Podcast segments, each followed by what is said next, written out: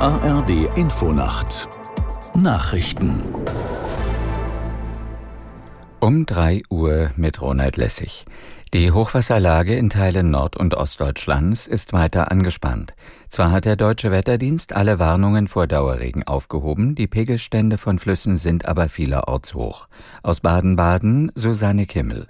Kritisch ist die Lage vor allem in Niedersachsen. Im Landkreis Leer hat der Katastrophenschutz zwei Deichbrüche verhindert. In Braunschweig steigt die Oker, nachdem eine vollgelaufene Talsperre teils abgelassen werden musste. In Nordrhein-Westfalen meldet das Umweltministerium steigende oder gleichbleibende Hochwasserstände.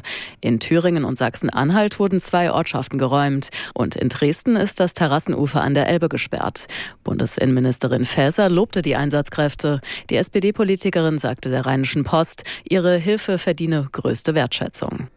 Im kommenden Jahr werden nach Einschätzung der Deutschen Krankenhausgesellschaft so viele Kliniken in die Zahlungsunfähigkeit geraten wie nie zuvor. Verbandschef Gass sagte dem Redaktionsnetzwerk Deutschland, 2024 drohe ein Rekordinsolvenzjahr zu werden. Gass verwies auf das aktuelle Krankenhausbarometer des Deutschen Krankenhausinstituts. Als Grund für die finanziellen Probleme nannte er unter anderem die Personalkostenentwicklung.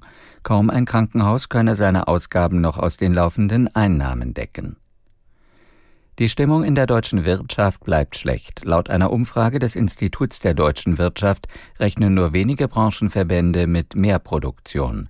Aus Köln Wolfgang Landmesser. Nur neun von 47 Verbänden gehen von einem höheren Output aus. Mehr als 20 Branchen erwarten dagegen einen Produktionsrückgang. Besonders deutlich wird er voraussichtlich bei Gießereien, der Kunststoff- und der keramischen Industrie ausfallen, vor allem wegen hoher Energiekosten. Die Immobilienbranche rechnet wegen der hohen Bauzinsen mit deutlich weniger Geschäft. Dementsprechend hat das arbeitgebernahe Forschungsinstitut seine Prognose für kommendes Jahr gesenkt. Um ein halbes Prozent wird die deutsche Wirtschaft demnach 2024 schrumpfen, nach einem Minus voraussichtlich schon in diesem Jahr. In Mexiko wird heute eine Delegation aus den USA erwartet. Sie will mit Präsident López Obrador über das Thema Migration beraten. Heiligabend waren tausende Menschen vom Süden Mexikos aus Richtung USA aufgebrochen. Sie kommen aus Ländern wie Venezuela und Honduras und fliehen vor Armut, Gewalt oder politischen Krisen. Vor der Präsidentenwahl in den USA im kommenden Jahr gilt Migration als ein hochumstrittenes Thema. Das waren die Nachrichten. Das Wetter in Deutschland.